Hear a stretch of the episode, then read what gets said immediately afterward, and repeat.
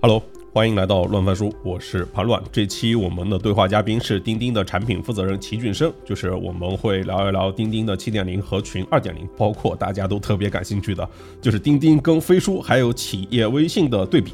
钉钉本身做开放平台的挑战，而钉钉现在最核心的指标是什么？以及钉钉在人力远远不如飞书的情况下，他作为产品负责人怎么来制定这个需求的优先级？老齐在加入钉钉前，曾经担任过多年的淘宝的产品的主要负责人，就是商家事业部的总经理、行业总经理等等等。他对于这种平台产品、商业产品有一个丰富的经验。OK，那我们就直接开门见山。老齐，要么你先给乱翻书的听众打个招呼。好。听众朋友们，大家好啊！我是老齐啊，现在目前在这个钉钉负责产品。呃，延展一下的话，我在加入钉钉之前，原先一直在这个阿里的这个电商体系待了时间蛮久啊。大约说这样，就这些，一会儿交流。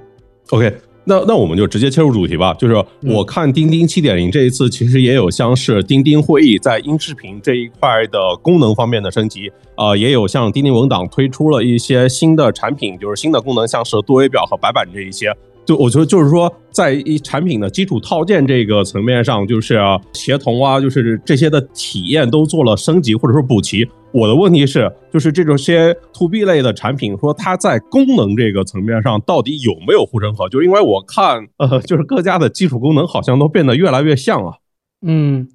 对，我觉得这是一个挺好的问题吧。我个人观点是这样啊，就是随着这个大家建设的这个周期的拉长。我觉得基础的功能会越来越接近，但是你说在功能层面有没有护城河？我觉得，呃，护城河不是产生在功能层面，我觉得更应该是在这个功能之上，呃，我们的差异化的这个价值的这个这个实现。呃，我举个例子啊，就是这个，因为钉钉原先起家的时候，大家都知道我们的这个沟通的功能啊，包括一些基础能力还是比较强的。那我们在这在七点零里边，我们推出了一个非常重要的一个升级，我们叫群二点零。那它的这个呃演进呢，就是也是从这个基础的沟通场景和沟通功能出发，但是我们在这个基础之上，我们又加强了很多差异化的，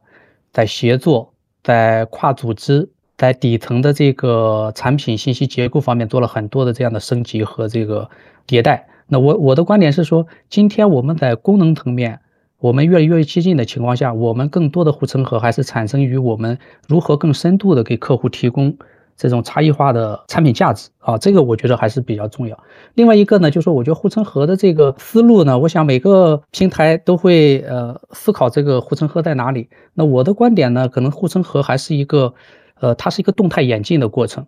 同时呢，我觉得在今天的这样的一些平台型的产品，特别是规模达到了一定的体量的时候，我觉得这个护城河更。多的应该是一种系统性的，呃，它不应该是一种单点性的。那这种系统性的，呃，构成的这种差异化的，给客户更深度的价值满足，我想这个可能还是未来平台型的这样的产品，它应该去努力的方向。嗯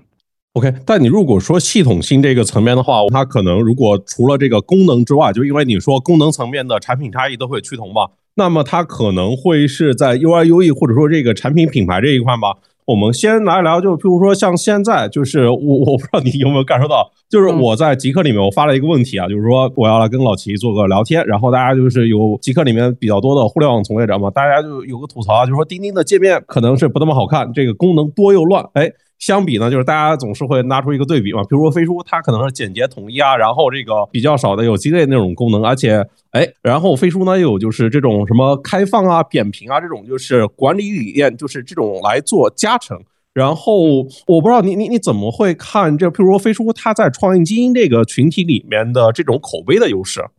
嗯。呃，我觉得这样啊，因为我觉得飞书在这个呃你说的这种精英阶层啊，或者精英的群体，包括一些行业啊，这种知识型的这种行业，我认为他们做的还是非常不错的，包括它的这个简洁啊，这种啊非常好的一些在某些环节的这个体验。我们也一直在学习，其实我们也非常尊重飞书的一些一些做法，甚至我们觉得有些做的确实也不错啊。我觉得是这样，因为我觉得在整个的这样的一个大的这个赛道里，我觉得多几个优秀的友商，我觉得是一个非常让人开心的事情，在某种程度上啊，大家一种相互的切磋和相互的这种学习。另外呢，就是说，我其实这段时间其实和团队交流这个话题其实蛮多的，因为钉钉毕竟发展了呃已经八年的时间，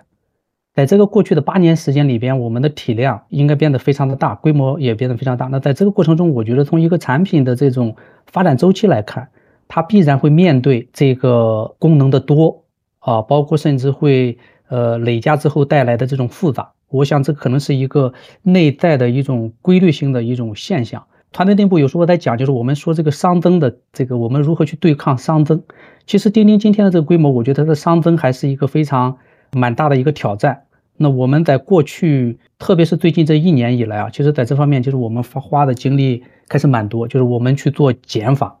我们去更好的去把我们的底层的信息结构做更深的这样的一些呃梳理和升级，来做一些商减，并且呢，能够把这个。复杂的这个东西，复杂的这个链路也好，复杂的这样的路径，以及这个结构方面带来的一些挑战，我们正在做这个更大的这些改变啊，大约是这么一个情况。你也说了，就是钉钉它今天的用户体量比较大，发展时间也比较久，就是今天的钉钉其实已经算是一个国民级产品了，就是你的日活可能比绝大部分那些主流的 to C 的应用还要高。就我不知道，就譬如说，像你今天来负责整个钉钉的产品，像钉钉如果做起这种功能迭代、产品创新，角，会不会有比较大的包袱？就是毕竟每天都有一亿人叫张小龙做产品嘛，然后也有一堆小学生集体的在给钉钉打这个一星差评，而且就是你钉钉又是面向的，其实很多是这种就是组织面面向的是企业用户，改起来是不是它会有什么样的不一样的困难吗？或者说它这个困难它难在哪边？呃，这个我觉得也是个很好的问题啊。就说刚才你提到说，在今天的这个钉钉的这样的一个体量下，我们整个产品的迭代升级，我们的这个前进的这个方向，包括面对这个众多客户吧，他的这个差异化的这个诉求，确实我们还是面临面临一些挑战。但是呢，我们想这块呢，应该压力没有那么大。呃，原因我觉得是这样啊，就是特别是最近这两年多以来，你也知道，这个步琼过来之后，他其实一直呃。坚定一个产品的这个理念，叫我们叫心智第一啊，功能第二，KPI 第三。其实，在它这个阐述里边，就是我们已经把最重要的这个产品的价值以及它给客户的心智作为最重要的这个取舍的这个原则。那功能呢，可能是说最终它要呈现这个心智，或者要承载这个心智要去做的。那最后的才可能我们要去看平台的一些数字化的一些一些目标。呃，因为大家都知道，我们以前规模。对吧？无招时代的时候，我们对规模的这个追逐，其实有持续了相当长的时间。而现在目前，我们可能还是把心智和客户的这个价值作为优先级最高的放在这个前面。我举两个小例子，大家可以有个体感嘛。就是我们在今年年初的时候，其实我们也在这个 IM 的这个产品体系里边推出了这个上下班模式，也就意味着原先我们对被大家饱受这个挑战的，或者有一部分的人用的是这个，有人叫什么褒贬不一，对吧？我们有很多这个钉啊，包括就是下班之后也有很多这个对对这个用户的这种压迫感。那我们其实上下班模式上了之后，其实下了班之后，它可以设置成一个更柔和、更贴心的这样的一种提醒模式。包括今年这个夏天，我们也推出这个一键消红点，呃，其实我觉得还是给这个信息的整个的呃降噪。包括我们对一些用户，他对这个呃小红点的整个的这个适应性，其实我们也做了很多这样类似的。它看起来不大，这些功能点看起来不大，但是它透穿我们一个理念。我们也在想，就今天钉钉作为协同办公、作为组织数字化和业务数字化的这个现在在这个赛道里边规模最大的平台，我们在非常好的去寻找。如何和客户的心智以及客户的价值寻求一种更好的这种平衡的这种呃产品的这种设计的这个理念？当然呢，就是说今天因为我们的规模大，所以说我们的这个客户的这个需求各不相同。那一会儿呢，我想可能也有些话题我们也可以展开聊一聊。就是这里边我们其实也在做一些差异化，因为确实不同的分层、不同的行业啊、不同的客户的他的使用场景。其实对钉钉都提出了不完全不一样的这个诉求，那这个诉求我们怎么满足？我觉得一会儿可以展开，我们可以再聊一下。对，所以说我总结一下的话，就说作为这个现在规模如此之大的这样的一个平台产品，呃，我们核心还是要去明确我们做产品迭代和升级的核心的一些主线和原则。我们坚定的去做 to B，坚定的去做开放，坚定的去把用户的心智呃放在这个首要的位置。然后这样的话，我们的这个决策。就有呃非常清晰的一些准绳，然后再去做一些这个具体的这样的取舍的时候，相对来讲啊就会好一些啊。哎，聊到取舍的话，能不能多聊一点？就譬如说你刚才聊到的上下班、降噪、小红点这些模式，呃，我是说你怎么样，就是更多维度来保障，就譬如说钉钉的用户体验，因为你今天的规模真的已经到了一个，就是 感觉上都很难再涨的一个规模了，就因为实在太大了。然后以及或者说你你就是给我们捋一捋，就譬如说在过去这一年里面，钉钉的用户体验都在哪些方面变得更好了？其实我觉得可能体验的话，我把我我概括的可能分三个方面嘛。呃，一个呢，我觉得钉钉还是要变得更简单，因为这个确实有非常强的针对性。就像您刚才提的这个话题一样，我们提更简单，恰恰是因为我们现在不那么简单，因为我们积累了七八年之后，本身的功能的迭代累加之后，它已经变得复杂。所以说我们在过去花了很多的精力做减法，这个减法就是说有一些我们认为可能该下线的一些产品功能，我们可能就下线掉了。比如说之前我们那个。这个早些时候我们推这个钉工牌，对吧？我们在一些垂直行业里边，比方制造业或者我们在零售业，其实我们推出了一些一些垂直的一些应用吧。那些垂直的应用，我们随着时间的延长之后，它的生命周期基本上到了末端，我们就陆陆续续就把它给下线掉了。这个我觉得回头我觉得可以再补充一些案例啊，这个是是这种。然后这是减法的一种表达。另外一个刚才我提到的就是说，今天钉钉作为一个。规模复杂度比较高的这样的一个平台，核心的还是要底层的信息结构要简洁。那我把这个信息结构，我觉得还是概括成三个部分。第一个就是说，是人与这个信息的这样一个结构，就是我们以沟通、获取信息、获取内容这个地方，我觉得非常重要。这就以我们的 IM 的这个产品为特别的这个代表的，这是一类。另外呢，就是说我们的呃，我们叫人与组织，我们的通讯录，我们的组织结构，这个也是我们非常重要的一个底层的这个。呃，信息结构。那第三个呢，就是说，钉钉的核心的理念，它还是以人为中心，以帮助组织达成这个组织目标、完成事情，呃，为一个核心的这样的一个目的。所以说，我们很重要的还有一个维度，就是人与事情。人与事情，现在目前我们无论是我们的这个协作业，包括我们最早的这个代办，甚至我们的很多这个协同的这个产品，都是在这个板块里边。那我想，人与组织、人与信息和人与这个事情。那底层的这个地方，我们也在做这个更深刻的这个梳理和升级。那这些把主干做得更加简练之后，其实它顶上的整个的这个应用场景就会变得更加的清晰。所以说这个呢，我想可能是，呃，我们花精力比较多的。包括这次七点零，潘总你也会看到，就是我们会推出一个非常大的一个这个 IM 消息页的一个升级，就是它在消息分组上有一个非常大的一个进阶。呃，这个细节我就不展开了。我觉得到。这个发布会的时候你会看到，对它是一个非常方便的，可以进行信息消息的筛选、消息的整个的这样的一些互动。那这可能是我们让呃钉钉变得简单的这个很多努力。那第二个呢，我觉得就是说，呃，钉钉还要变得更轻，或者我们要说，呃，更贴心一些。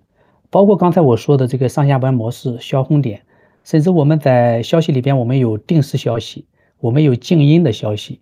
啊，我们有很多这个像之前推出来的这个文字表情，种种，它是以小见大，在这里边有些很贴心的功能，会非常方便的适合不同用户在不同场景下的这种需要。那我想钉钉还是要在整个的协同，包括这个组织和业务数字化的整个的使用过程中，它应该让用户感受到一种很贴心的状态。那这个也是我们在努力的这个方向。那第三个体验的变化呢？我觉得是我们一直在致力于，就是最基础，但是也非常重要，就是要更快。因为如果我们在累加，我们随着时间延长，规模变大，并发系统的性能，其实都会面临一定的这个压力。那这个时候，我们其实在整个的技术底层和结构上，我们在做一些很多的这个升级，让钉钉变得更快，对吧？很多页面，很多打开，很多这个协作的接口和这个路径。都会变得非常的这个如丝般顺滑，这这我们一直在努力的方向。那这块我们也取得一些进展。呃，我们在千灵的发布会上，您也会看到一些我们的实际的一些演示和一些这个案例吧？好吧？呃，体验方面我就先说这么多，潘总。哦，OK，就是钉钉想要变得更简单、更轻、更快。但是我我好奇一个点，刚才因为我们也聊到规模嘛，这个事情，就是因为如果从 To B 这个视角上来看的话，其实这个 DAU 这个规模它其实都是成本啊。对，我不知道今天你怎么理解规模这个事情。对对，to B 来讲呢，我说 DAU 它更多的带了这个成本的这个视角，我我觉得这个呃这是一个观点，但另外我也谈一个观点啊，就是说从一个 to B 的视角来讲，这个 DAU 也是呃非常仍然是非常重要的。那我的观点还是说，就是说我们要去看这个 DAU 的价值，就这一个 DAU，我们要有一个应该是一个有价值的 DAU，是一个有效的一个 DAU。我前段时间和团队在做产品规划的时候，其实我就提到，对吧？就在钉钉上，一个用户他过来读一条消息，完成一个签到，发起一个审批，编辑一个文档，种种种种，他会有很多的这个行为。那这个行为的本身，它它带来的这种价值深度是不一样的。但对，如果从一个 DU 的视角来讲，它可能就是一个 DU。但是我想，今天钉钉已经在迈向从一个粗放的看待 DU，我觉得我们已经进入到一个更加深入和精细的去看待这个 DU。那这个 DU，我的观点就是它应该是有效的，而且它是有价值的。那这个有效和有价值最后延展出来的就是说，它在某种上它是有成本，但是它也会产生更大的收益。那这样收益减去成本，我们看到如果仍然是一个正向的增量。和正向的表达的话，那我认为这个 DU 可能就是一个非常值得我们去啊追求的，或者我们要去更深度的去来呃把握的这样的一个关节和局面啊，这是我一个观点啊，这是纯个人观点。嗯，OK，但如果说你说 DAU 不再是你最重要的指标的话，那是什么呢？是收入吗？还是什么？就是其他的呢？就是今天对于钉钉来说，我觉得在。过去的这个一年之中啊，其实我们包括和布琼，包括和这个核心团队，其实做了很多这方面的一些探讨和交流。其实最终我们的意见非常的一致啊，就是钉钉最重要的指标是这个还是要高质量的规模啊。我们在规模上加了高质量三个字。那这个里边当然在不同的这个环节，我们可能会有不同的这个指标体系。比如说潘总你也知道，从今年开始我们在商业化上还是在大力的往前去做这个推进。比方说，我们的付费的企业数以及付费的这个 DEU，那这个就是我们在一个商业化领域里边或者商业化的这个方向上，我们在追逐的一个非常重要的一个高质量的一个状态。因为今天一个企业，呃，他愿意和我们产生一笔交易，或者他愿意去付费，那我们认为这里边肯定是我们的某些深度的价值满足了客户，所以说他才是用一个 deal 的方式，而用一个交易的方式来完成一个价值的这样的一个呃交换。比如说，现在目前我们在看这个，我们内部叫这个活跃的这个企业数。当然，我们这个活跃的企业数是说，在这里边我们甚至做了很精细的这个区分。比方说，在这个企业里边，呃，有多少有三个、六个，甚至多少比例的这样的高质量的活跃行为，我们才叫这是一个活跃的企业。那这样的活跃的企业数，也是我们再去看钉钉的高质量规模的这一样的这个表达。所以我想呢，就是说。钉钉在接下去，我想还会更加持续的走在这个高质量规模的指标体系的路上。而且我刚才讲，就是我们会从一个相对浅表层、啊相对粗放的这样的一种视角，会走向一种更深度的、更精细的这样的指标体系。那这样的话，我觉得也是钉钉今天，我觉得相比于友商来讲，啊，我觉得应该是领先呃几个身位的这个地方。真的吗？就钉钉今天可能是核心的是要看高质量的规模和活跃的用户数。那我好奇啊，就譬如说之前我们了解到，譬如说像 ARM，譬如说像那个 QQ 微信，他看一个日活应该是看那个有没有那个收发那个消息嘛，对吧？他不会说一个用户光打开一下看看天气就算他的那个有效日活。那我不知道，就是对于今天这个钉钉来说。你的定义这些核心活跃，它指的是它应该去使用什么样的功能，或者说钉钉的核心功能都是哪一些？是那就是基础的协同套件吗？然后或者是什么？然后今天它的渗透率是怎样的？对，呃，是这样啊，就是我觉得正好和这个刚才说那个高质量规模，我这个话题是相关的啊。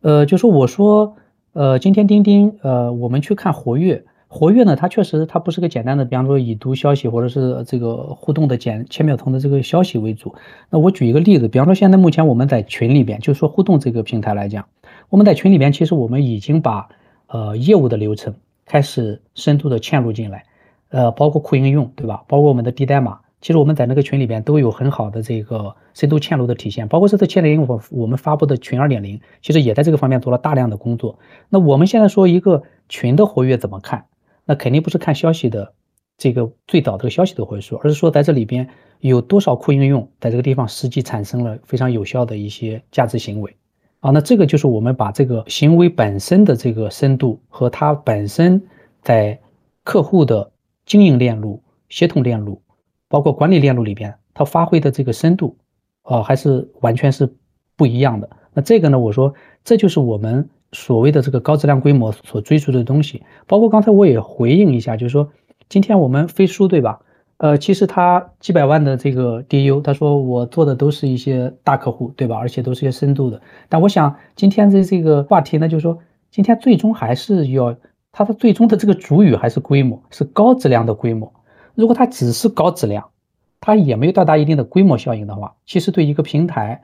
呃，我们觉得还是有挑战啊，还是有挑战。所以说，当这两者又高质量又有一定的规模效应。规模效应意味着我们加去可能也有一个话题讲，它它带来一定的网络效应，包括在数据上的交叉洞察之后，带来给客户的更多的一些数据层的价值的时候，其实这个地方我觉得它就变得有非常有好的这个现实意义和这个深度的应用价值啊，大概是这么一个情况。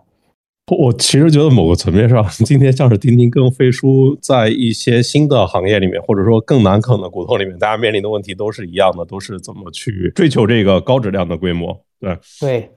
其实我觉得殊途同归吧，或者大家切入的这个切入路径，因为大家发展的这个历史阶段不一样，我觉得我非常赞同，就是说今天呃大家面对的或者大家要前进的方向，我认为是内在是非常一致的，只是大家的切入点不一样，或者大家的这个七所谓的路径啊不一样。对啊，毕竟下面就是就是真正 work 起来的新经济用户，然后有牌子辐射的跟付费医院的客户可能也没那么多啊。就是下面真正难做的都是像是金融啊、呃能源呀、国企啊。我觉得就是呃大家都是在同一起跑线。是，就我我个人观点这样的，就是在 to B 的这个赛道里边啊，其实你原先的这个随着时间周期的拉长，其实你的这个呃优势。在某种程度上和 to C 相比起来的话，可能就是没有那么没有那么多，没有那么大。那比拼的还是说在这个地方的一些持续性、坚持，以及在这个过程中我们给客户提供价值的这样的一些最关键的地方，能不能真正钻下去啊？我我觉得可能还是这样的一种过程。对，哎，那。怎么让更多这个用户在你这个产品上更生产更多的企业资产呢？比如说 to C 产品嘛，我就是让用户有更多的写入，更加的完善我这个个人的 profile 页，然后我就会有更好的留存。那对于这些企业的用户来说，是不是有更多的同事在里面去写文档、建代办、建项目？那就意味着，呃，你们会有更好的留存。那如果是这样的话，你你怎么去提升这件事情，让更多这种行为发生呢？呃，这个我觉得是一个比较，我我认为是个比较好的一个产品问题啊。呃，我的观点是这样，就是说，今天我们呃作为平台视角说，要有更多的这个企业资产沉淀在钉钉上或者沉淀在平台上，我觉得这还是一个平台视角，而不是一个更纯粹的客户视角。那客户视角，我觉得应该是这样的，就是我们平台或者是钉钉，应该是要找准客户的场景需求。给客户在这个场景下带去更多的帮助，这是必须是第一位的。而在这个过程中，我们会沉淀更多的数据资产、企业资产在这个平台上。那这些资产反过来，随着我刚才讲到的，就是数据的积累、网络效应的增强，它会有更强的我们的数据的洞察之后，可能反过来再会给这个企业带去更多的帮助。我觉得应该是这样的一个良性的循环。我举一个例子。从今年上半年夏天开始，其实我们在做这个招聘。千灵发布会上，到时候不穷应该也会讲到，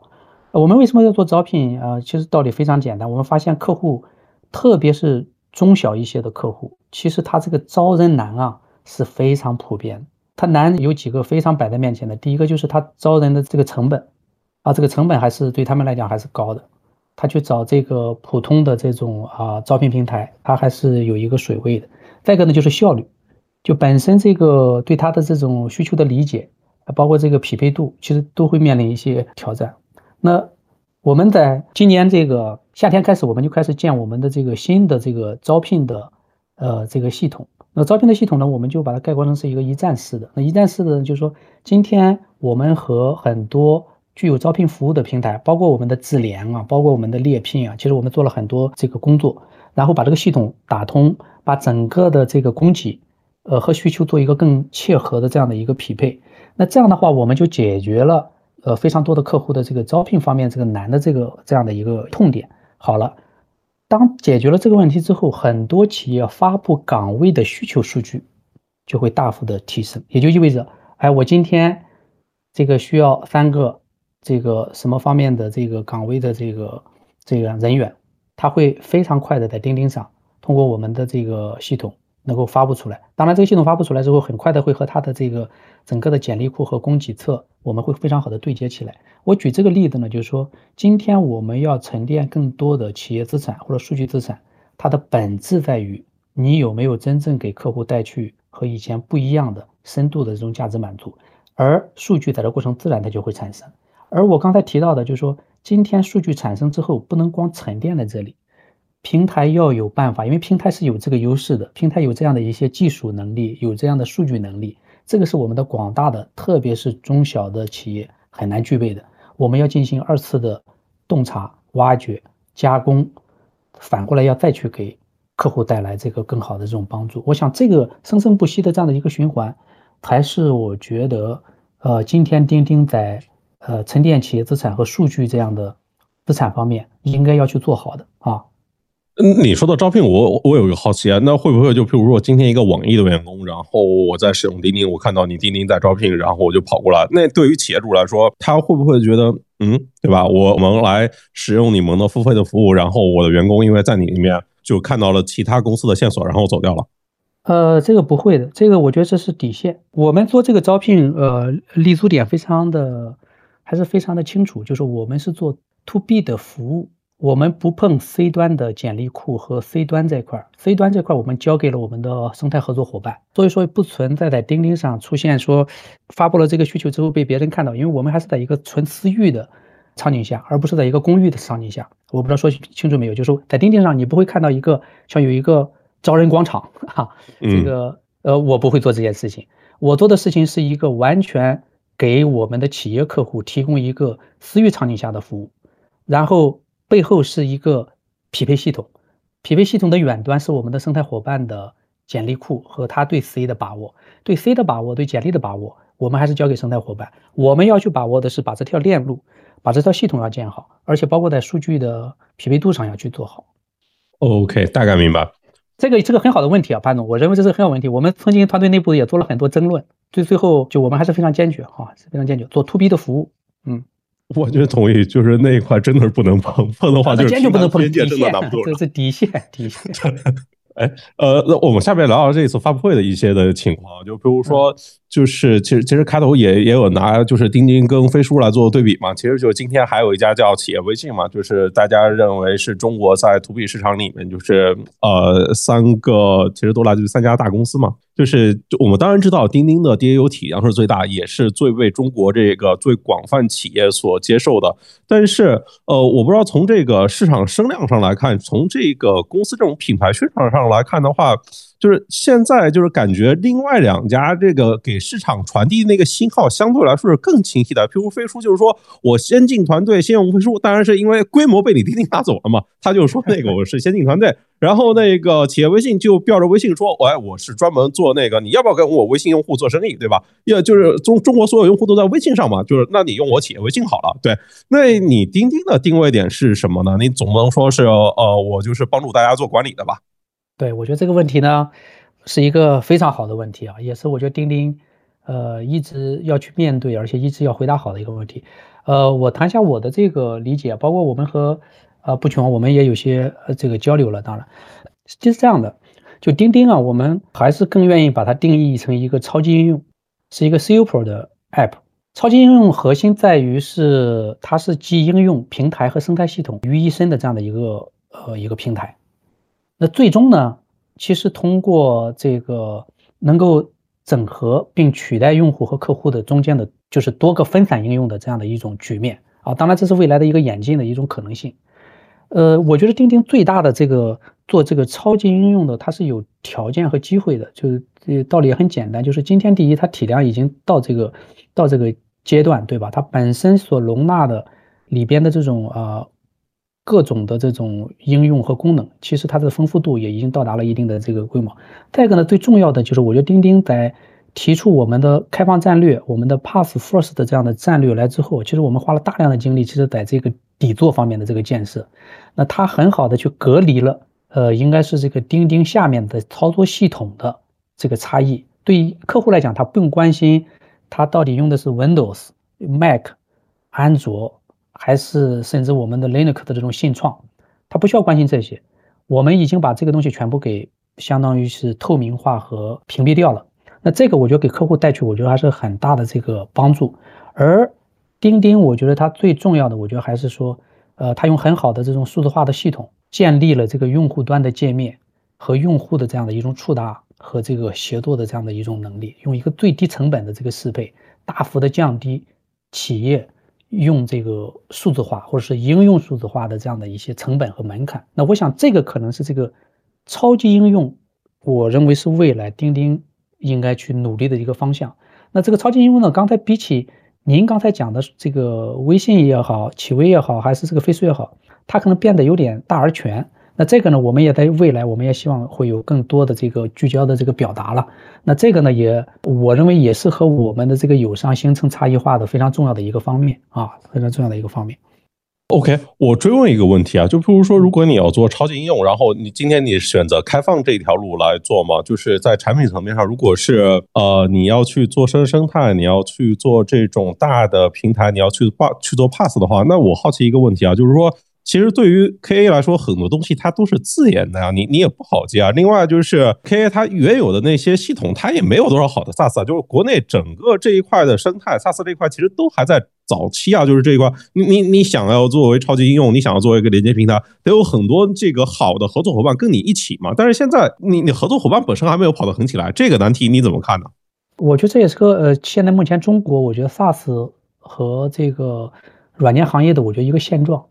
那我觉得钉钉啊，今天在钉钉的这样的一个位置，我觉得钉钉应该还是要担负起一些加速的这个责任。那个，我觉得因为对中国的这个软件的行业，我认为也会带来帮助。比如说，在今年我就说 Pass 的这个建设，其实我们在这个 D Pass 这个方面，我们也做了很多努力，就是 Data 的 Pass。那 Data Pass 里边背后一个很重要的就是连接器的这个这个能力，因为呃刚才你特别提到了 K 客户里边实际的现状是，它有很多。已有的各个年代的七十年代、八十年代，这就是各个年代的它已有的一些系统，这些系统都还是一个孤立的、没有打通的，甚至它自己本身的整合面临很多这个挑战的这样的一种局面。那我想，钉钉在这块，我我说我们的建设，我们要做超级应用，我们就应该在这个方面定义更多的标准，和更多优秀的生态伙伴一起去推动这个标准，甚至这个联盟的这个建立，能够把大家原有的相对孤立的。或者已经历史存量的这些系统，能够更好的面向未来做升级，而且升级的成本不能太高，对吧？就是还要有些立旧和这样的解决信息孤岛的这样的一种办法和能力。那在过去的一年里边，其实不穷整个带着这个核心团队吧，其实在这方面，其实我们做了很多这样的一些呃努力。那我想现在目前已经也看到一些这个客户啊和我们深度走下来之后，他也取得了一些成功。那这个我觉得也给了我们很多信心。所以说，我想这个呢，就是说。呃，现状确实有还存在挑战，那它甚至这个过程也需要一些周期，但是我想这个应该是一个绝对正确的一个方向，值得大家，包括钉钉在内，坚决的去投入，坚决的去在这个地方为中国的数字化和软件的这个产业，应该要去做这份努力。这个我觉得可能它非一蹴而就，但是我觉得应该要坚定的朝这个方向去来投。哎，如果不是一蹴而就的话，那应该是一个循序渐进、日拱一卒的这样的做法。那我好奇，如果你做协同，你要做 pass 的话，就是你会先做哪些行当呢？为什么钉钉就是在这些行当里面是稀缺的呢？或者说，呃，有什么案例可以跟大家分享一下吗？就是哪些 SV 可能是跟你钉钉经过深度合作，然后给客户带来一个很大的一个价值的增量这种？其实我觉得，呃，如果是从切入点的话，钉钉还会呃优先从自己比较优势的一些领域，比方说是协同，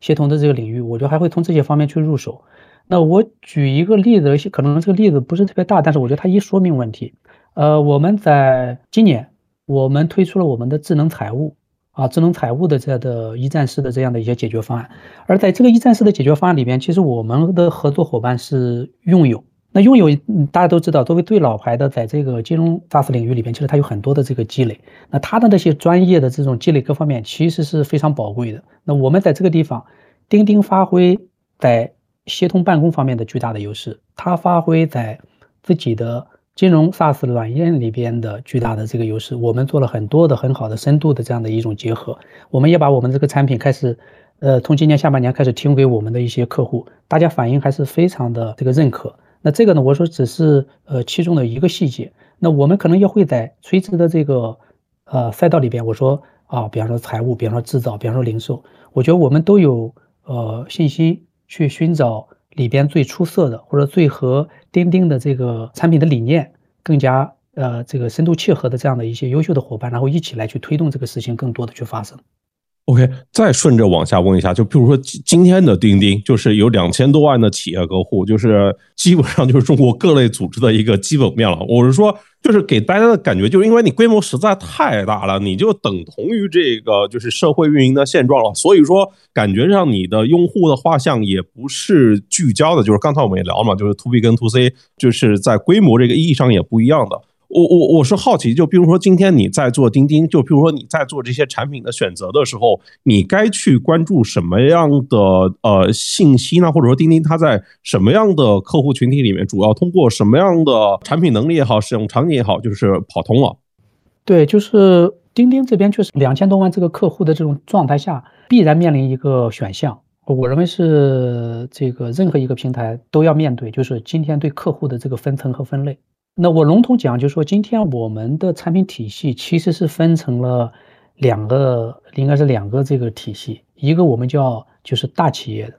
啊，或者是中大企业，就刚才您提到的像 K 客户这种，那这个是一类，我们叫大客户的这种产品体系。那另外一类呢，就是中小企业。那这两两类其实它所呃面对的问题，以及他希望钉钉去解决的这个一些问题。其实差异是非常大的，所以说呢，就说今天我们钉钉今天已经走在了一个对客户进行更精细的分层，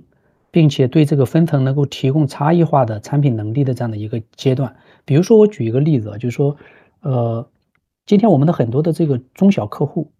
啊，我还还是刚拿拿刚才这一项财务来举例，其实它并不是需要一个非常专业的这样的这个财务的管理软件系统，它也。他也不是这个诉求，但是他有基本的看账，他有基本的报税，他有基本的这种呃预算，他需要基本的这样的一种能力。那这种能力，如果是让我们的生态伙伴来做，其实他也很难做。那现在目前对这部分，我们平台其实承担了更多啊，平台会更多的把这种基本的能力、最基础的能力，把它东西给做出来。而反过来，对大客户来讲，他有自己非常强的自研能力，甚至他有自己的这个伙伴，啊，他在这个地方去了，他更加需要的是钉钉如何把原先最强悍的他的协同平台、他的办公平台以及沟通的和组织平台这些东西能够很好的和他的系统进行对接，形成一套新的面向未来的他的整个的企业的数字化的这样的经营的这样的一种系统。那这个就是我们。坚定的要去走 pass 的这个策略，那我想呢，就这个可能是就说我们的这个产品的这个基本的这个理念，还是做差异化的这样的一种应对啊，这是这么一个策略。我好奇一个点啊，您就是面临这种就譬如说大企业跟中小这一波的时候，你怎么平衡这种标准化跟定制化中间这个需求矛盾呢？就还是说就是已经过了这个阶段？呃，我觉得这个命题，我认为是没有存在过与不过的，其实每天都在面对啊，每天都在面对。因为这里边其实是这样，你看，我就说，呃，中小它本身它不需要强的这种定制化，但它需要一些 general 的最普适性的这样的一种能力的满足。但是你看，把这个拨开去看，它也会在这过程中会提百分之十、百分之二十，哎，他说这个最好能不能按照我这个。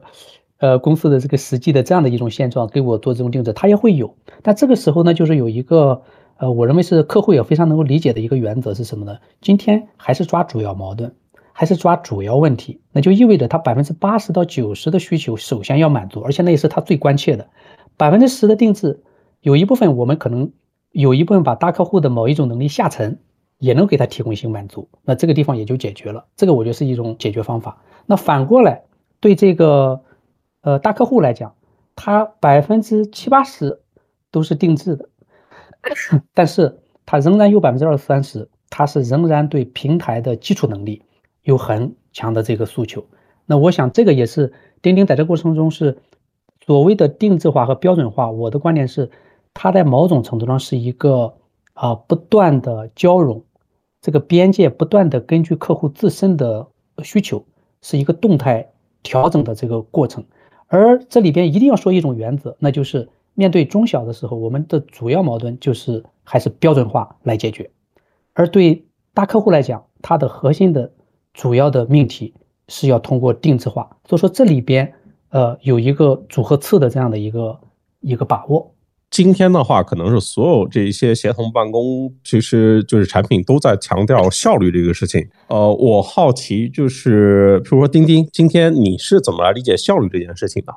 呃，我认为这是个非常好的问题。就是说，以前的时候，呃，谈到这个效率啊，就大家我认为是有一些理解上是有一些呃偏差的，有些同学是有些偏差的。就是大家在谈效率的时候，更多的潜台词里边是包括在做的事情里边。是在谈个体的效率，我认为，就是如何让一个个体效率更高，更快的看到信息，更快的处理完一件事情，更快的和某些人建立连接。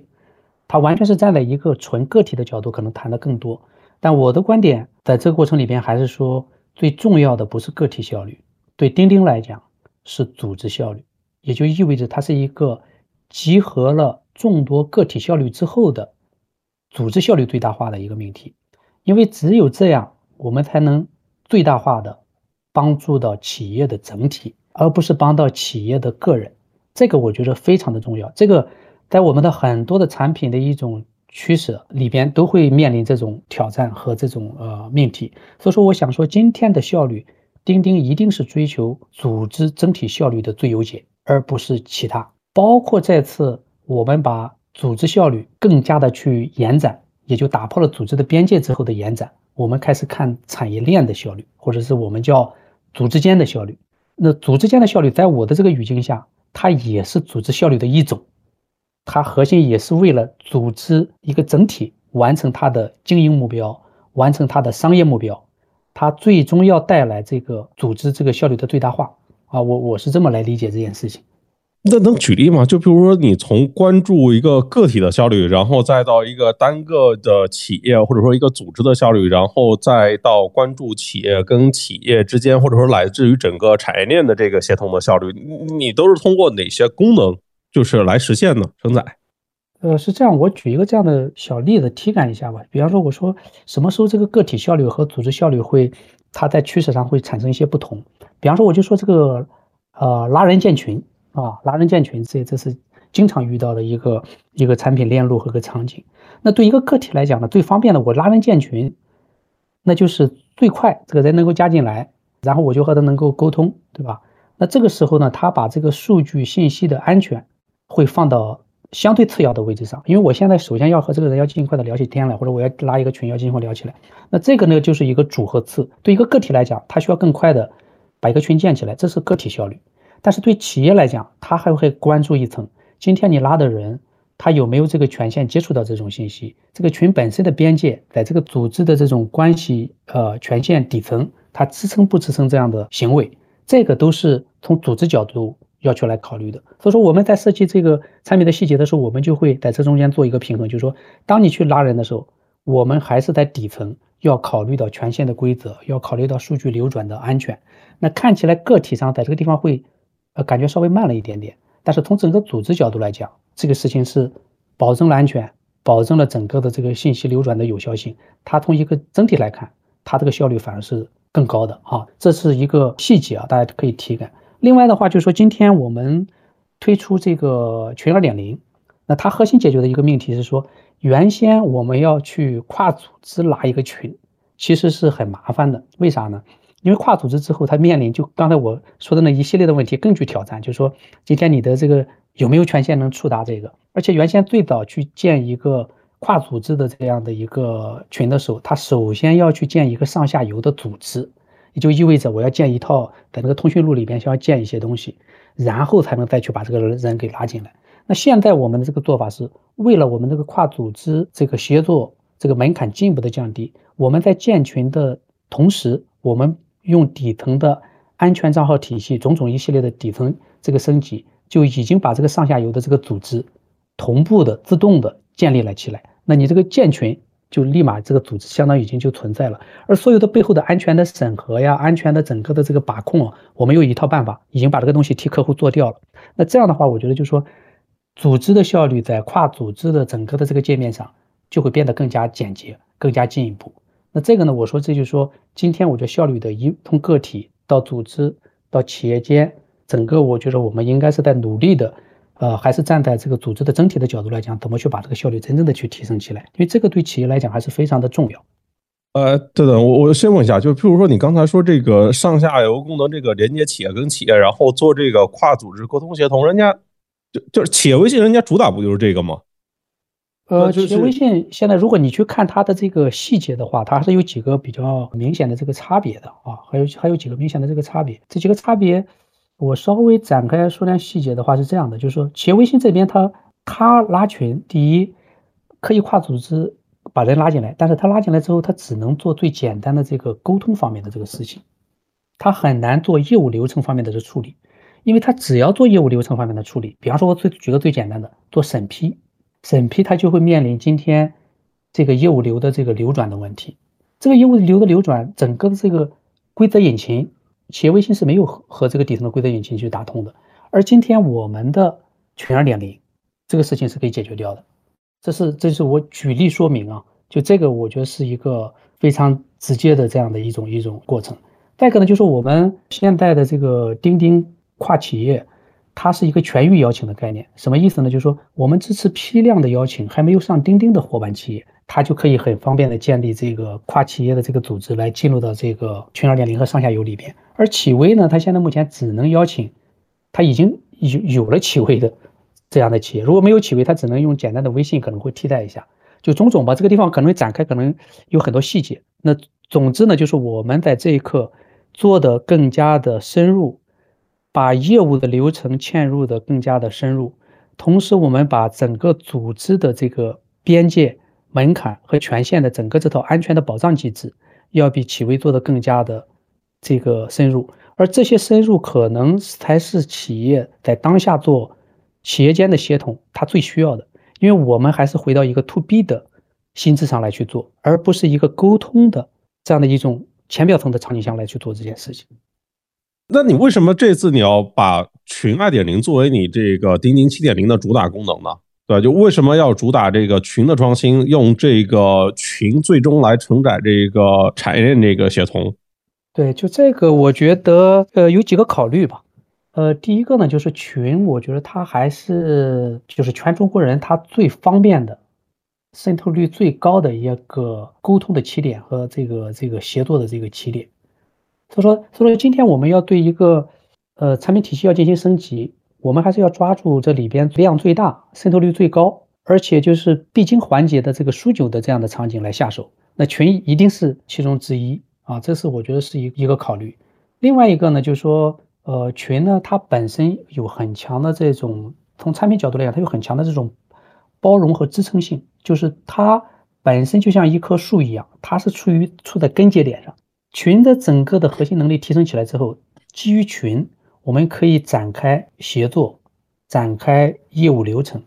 展开一系列的组织和业务数字化的种种的这个路径。那这个呢，我觉得是群它本身这个产品的特点所决定。说这几个因素吧，就是我们最后决定今天在七点零里边作为一个非常重磅的升级点，那我们呃用群的这个方式来去来去做。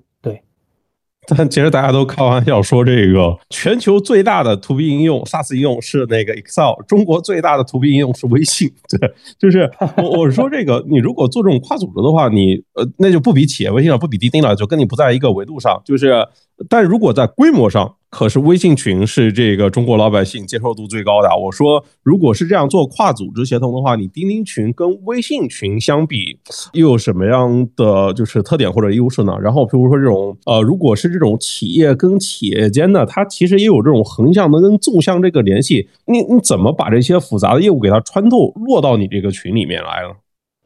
对这个远先彩团队我们在建群这次的这个二点零升级的时候，其实也多次探讨啊，就是大家也多次探讨这个这个话题，就是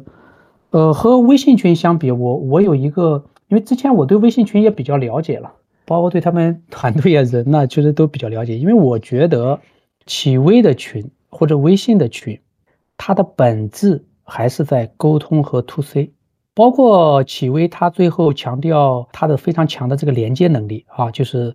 呃连接消费者的能力，其实也是它最拿手的。包括它以这个 C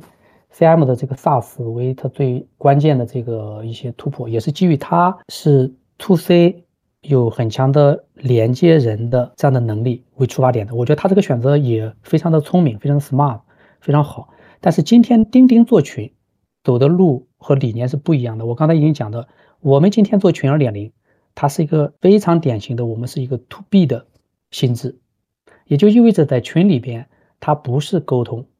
或者我们未来越来越不仅仅是沟通这个层面，而是里边集合了大量的业务的流程，甚至未来你会看到我们的群里边的整个的交互设计，我们的业务流程在信息流里边如何的进行重新的编排，并且非常方便的可以不被信息流淹没。种种的这个很多这种呃产品理念的这个设计，它是从一个 to B 的角度来去出发，包括我刚才提到的，我们的库应用在今年已经和群进行了深度的这个对接，二点零是进一步的是一个量变到质变的一个过程。那库应用的这个对接的本质在于，就是说我们把企业的这个原有的中心化的业务流程或者业务的一些操作台去中心化之后，回到一些群的这个场景下。它获得了群的更强的这种即时性，同时我刚才刚才讲，就是说我们的整个的权限安全底层的数据的体系，完全是站在企业的这个经营的链路和业务的链路的这个流程上，这全是 to B 的一套设计的这个理念。那这样的话呢，就是我们的群它具备了群的这种即时性，同时它又具备了业务流程的一些严谨性。和更底层的对 to B 来讲非常重要的一些安全性，那我想这些产品的这种理念，我想企微在短期内可能也并非它的建设方向，呃，因为我们也原先也也做过一些交流，就它整个的建设的路径可能还是刚才提到的，呃，它的一些优势进一步的去发挥，而我们要进一步的去发挥的是刚才我谈到的以上这些，而在这些方面，钉钉包括阿里吧，我们在这方面更有这个。应该说更有一些经验和心得，也更有信心。哎，你聊到阿里这一块，这这得扒一下，就是你之前应该就是在淘宝的时候负责过淘宝群嘛？对，就是也是把这个群聊嵌入到这个商家自运营体系里面。哎，我我好奇啊，就是你做淘宝群，跟你现在做钉钉群二点零，就是这种强化企业间这种协作沟通，就是淘宝群跟今天的钉钉群，就如果是这两块呢，它有什么相跟不相吗？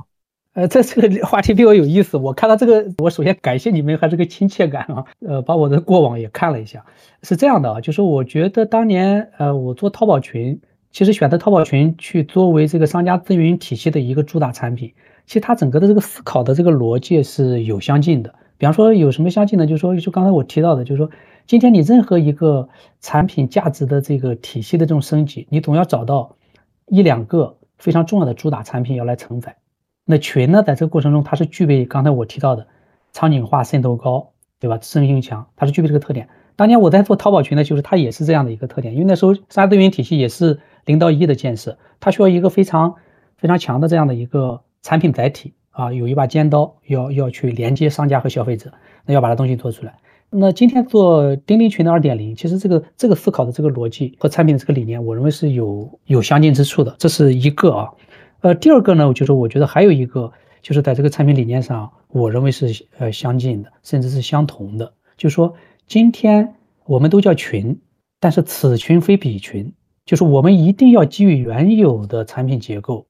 要做差异化的创新。淘宝群当时是这样的，因为当时淘宝群它也没有变成一个像微信里边发红包的，只是发个红包的群，它里边也做了很多让商家和消费者互动、完成交易更方便的，能够获取到这个。整个商品和这个价格体系的这样的一些设计，它它已经不是一个简单的一个互动的这样的一个群。那钉钉群呢，我觉得也是这样。刚才已经提到比较多，就是它核心在于去把业务流程深度的嵌入到我们的这个沟通的这个场景里边来，把原先一个中心化的变成了一个去中心化的这样的一个链路。这里边其实有很多这种差异化的这种价值的创新。我觉得这个呢，可能都是一些相似的一些产品理念。当然呢，就说回到具体的产品形态上来讲，当然它的差别还是很大。因为刚才我也讲，淘宝群核心解决的是商家和消费者的互动以及交易的问题，而今天我们的钉钉群的核心在于解决企业深度协同以及企业间的深度协同的这个命题。那这里边肯定一些具体的这种产品，无论是功能点，还是说我们本身的这个底层的这个产品结构，其实还是有很大的这个区别啊。其实你之前不止做过淘宝群嘛，也做过就是天猫旗舰店二点零。其实当时也是说要把这个。底层这个生态开放，然后要去输出你的核心能力，就是看起来跟今天钉钉要做这个 pass，然后做生态开放，好像或者说跟刚才的问题一样嘛，就是它有哪些像跟不像的地方吗？然后就是现在我看我还收集到一个问题啊，就大家有一个担心啊，会不会就是今天钉钉在做开放平台的时候，会不会就直接去照搬淘宝天猫的这个平台规则呢？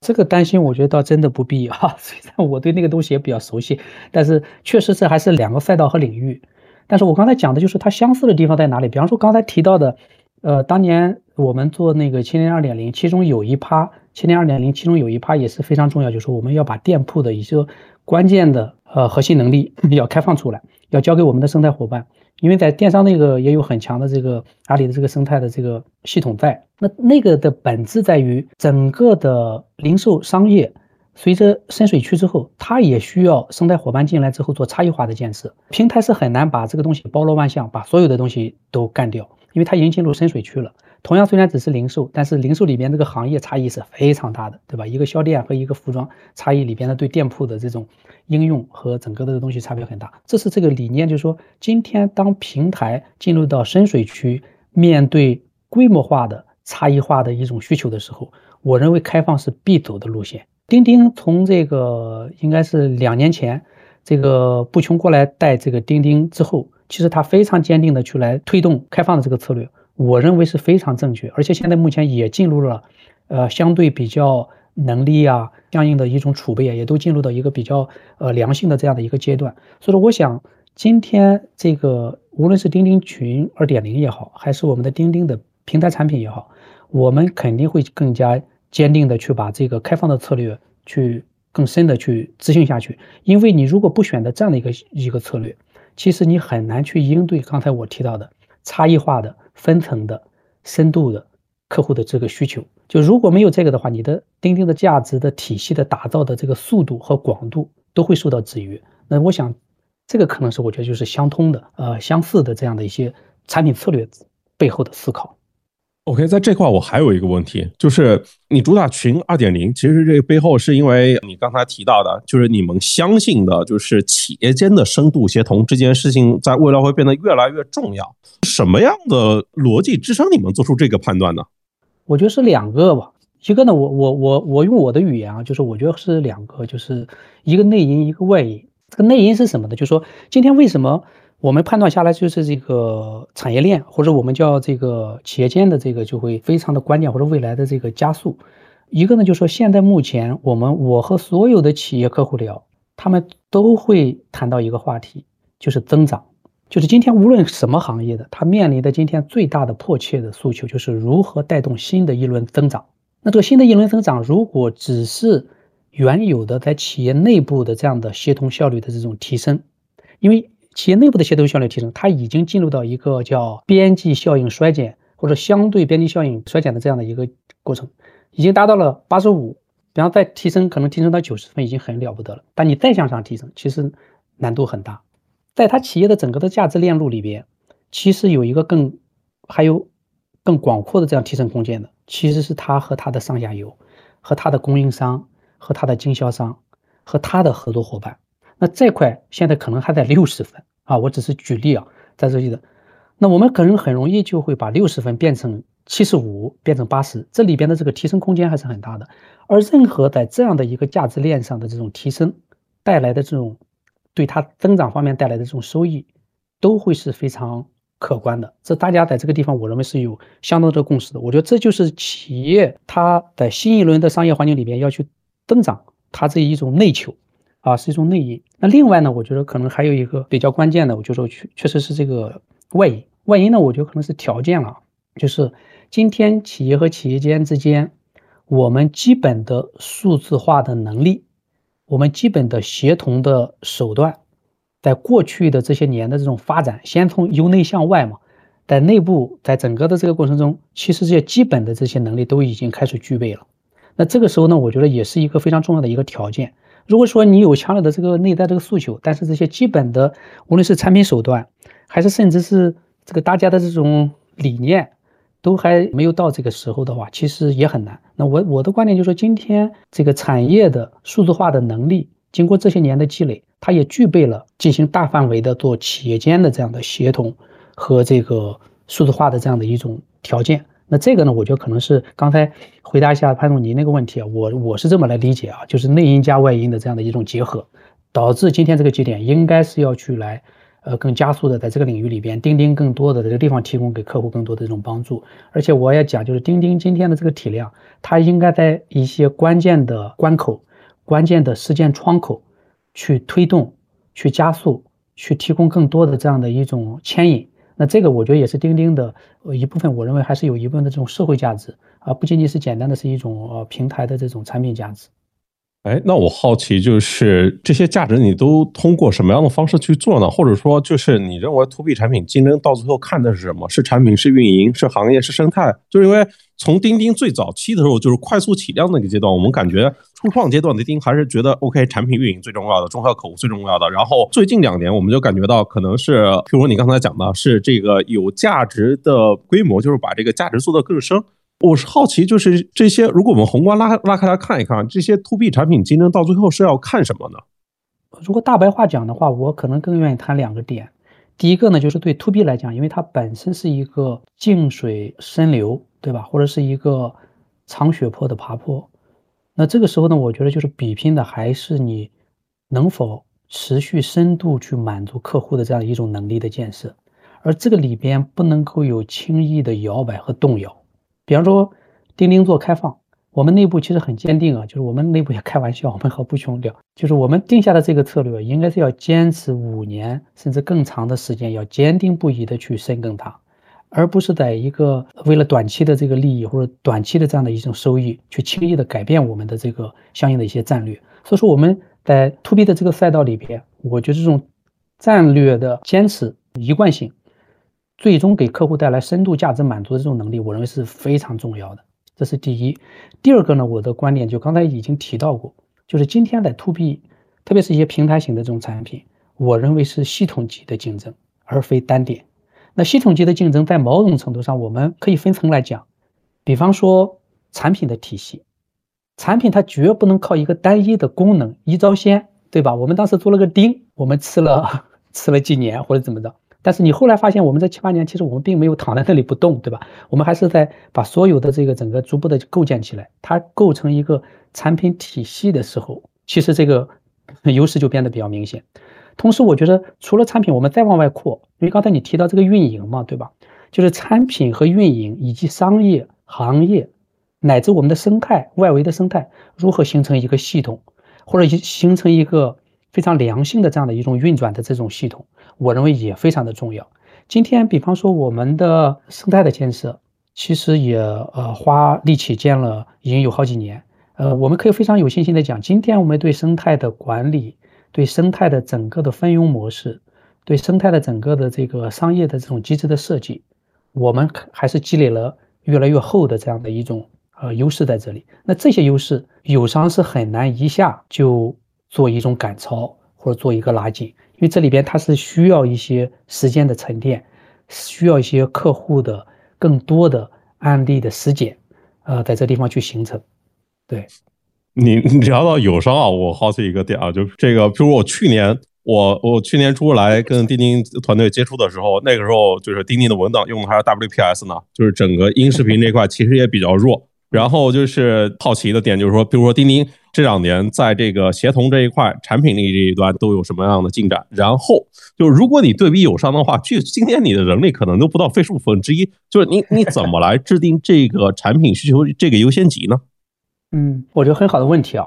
首先，我说一下说一下这个协同领域啊。协同领域其实是在过去一年里边，团队花的精力应该说非常多的这个部分，比如说文档，呃，文档呢，咱们碰上一个这个非常优秀的竞争对手啊，飞书为代表，呃，其实我觉得我还是那句话，我觉得应该非常感谢他们，我们都有这个学习小组，这这向他们学习啊，他们那个体验那个简洁，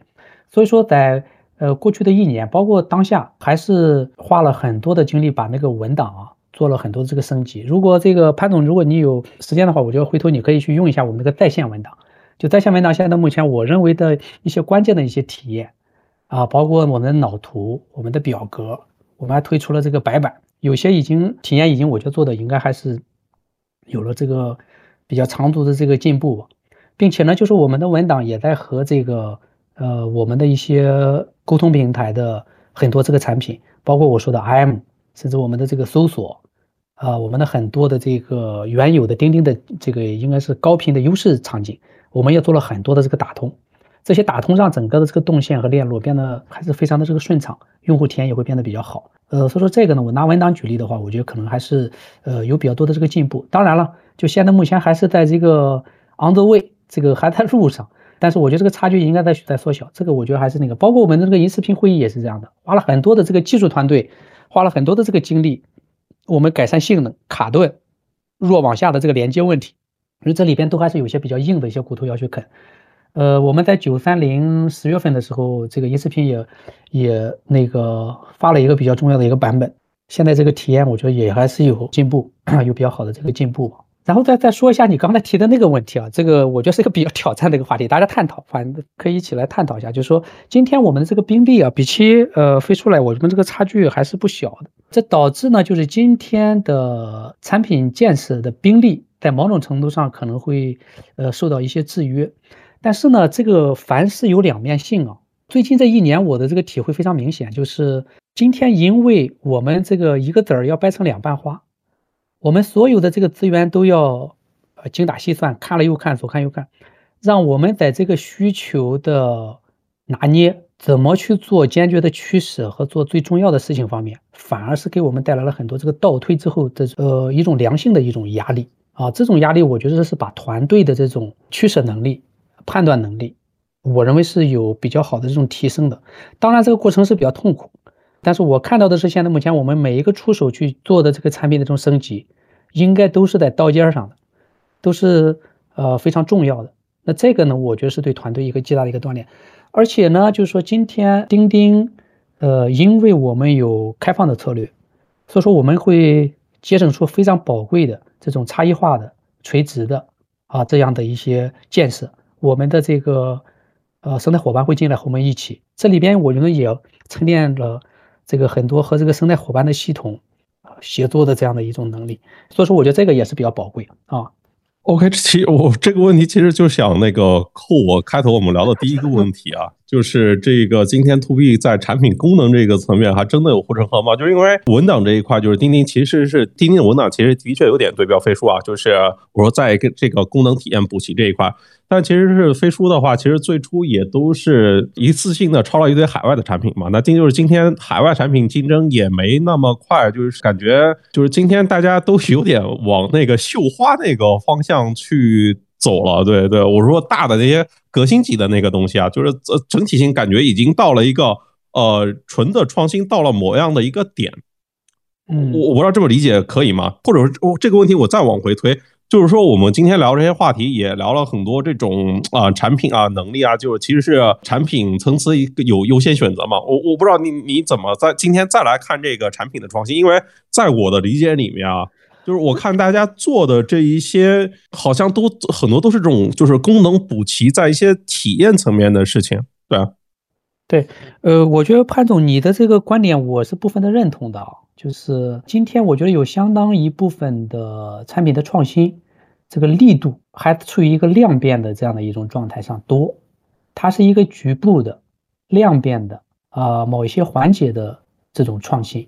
或者我们把它再称之为微创新，那也可以。对我觉得这种创新呢，我觉得现在是目前呃占的比较多的一种局面。另一方面呢，就是我们钉钉，我是和团队一起在呃努力的一个方式是什么呢？就是我们在这种呃微创新局部创新的这个基础上，我们还是要去更想办法要去做更坚决的一些能够带动质变的或者是平台级的这样的一些创新。那这个呢，我们内部也有一些呃组织的这种机制方面的一些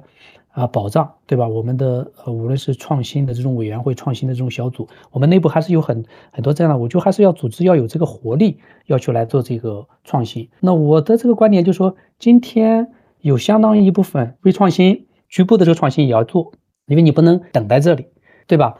呃，因为有些时候它量变积累到一定程度里边，它会就带动一些质变。包括我们这次那个群二点零，它可能不能算是一个非常大的一个质变，但是我想它比一般的这种量变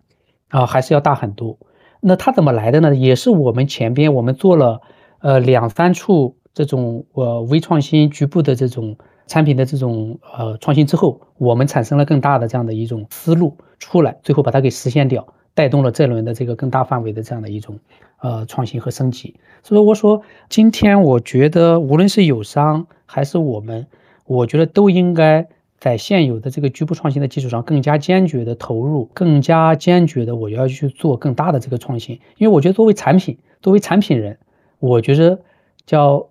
不创新的话，我觉得是没有任何意义的，也不会给平台、给客户带来更大的这个帮助。我想，我对创新，我觉得还是一个是一个非常更加。呃，激进，但是我觉得呃会更加务实的一些呃方向，我觉得应该是要坚决。但我们看，就譬如说这两年钉钉做的事情啊，就是是譬如说促进活跃，提升一些核心功能的渗透率，然后补齐一些产品的体验，做一些微创新，然后再包括这一次主打的群二点零要做这个跨企业的协同。我怎么听起来都是在做这种偏向于这种留存跟粘性的这种偏防守性的事情呢？就是它不是那种 for 拓展新客户的。就是我我好奇是是是今天钉钉认为就是在用户规模上已经到了某个临界值吗？或者说还有哪些的产品更新是呃进攻型的、拓展型的？对，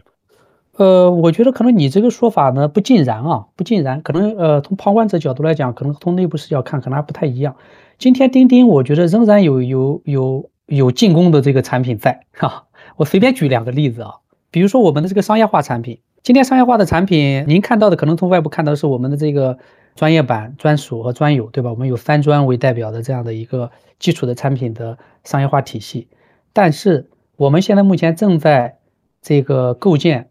呃，我们基于这种传统的或者是 SaaS 的这种的订阅模式。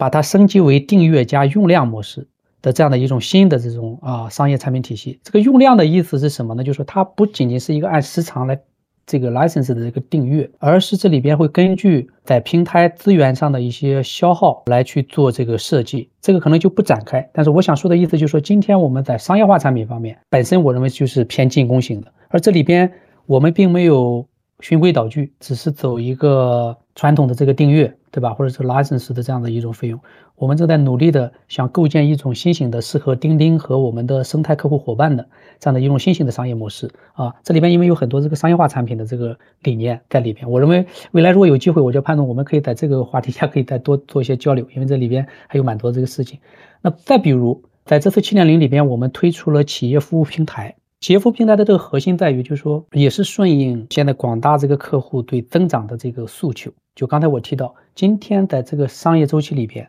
大家对增长的渴求比以往更加的重。那今天我们如果只是提升协同的效率、办公的效率、降低成本，只是在这些方面的话，是还不能够更多的满足客户的这个需求。那我们推出企业服务平台的核心在于，就是说，今天我们要发挥钉钉两千多万的这个客户组织的网络效应。在这两千多万的这组织和企业客户之间，它本身就有服务的彼此的需要，而在钉钉上，它是一个最短距离。如果我们把这个平台搭建起来，其实它未来是可以非常好的有更好的对客户的这样的一种带动。那对钉钉来讲，它会越过现有的协同平台的这个边界，它完全可以成长为一个更具想象力的这样的一种空间。当然，这件事情我们也是在。呃，零到一的这个建设的这个周期里边，那我认为像这个也是极具进攻性的。而这些进攻性的产品的背后，我觉得确实是我们的底座要结实，我们的原有的最关键的就刚才你提到的，呃，这个所谓的防守型的，或者我们这种，呃，协同办公平台为主的这样的东西要要足够的呃稳健，要足够的能撑得住。因为这里边又回到那个命题，当你在上面越来越叠加应用，叠加更多的这个商业场景的时候，其实就考验你的地基能力，对吧？呃，复杂性的这个这个各方面的这种考验。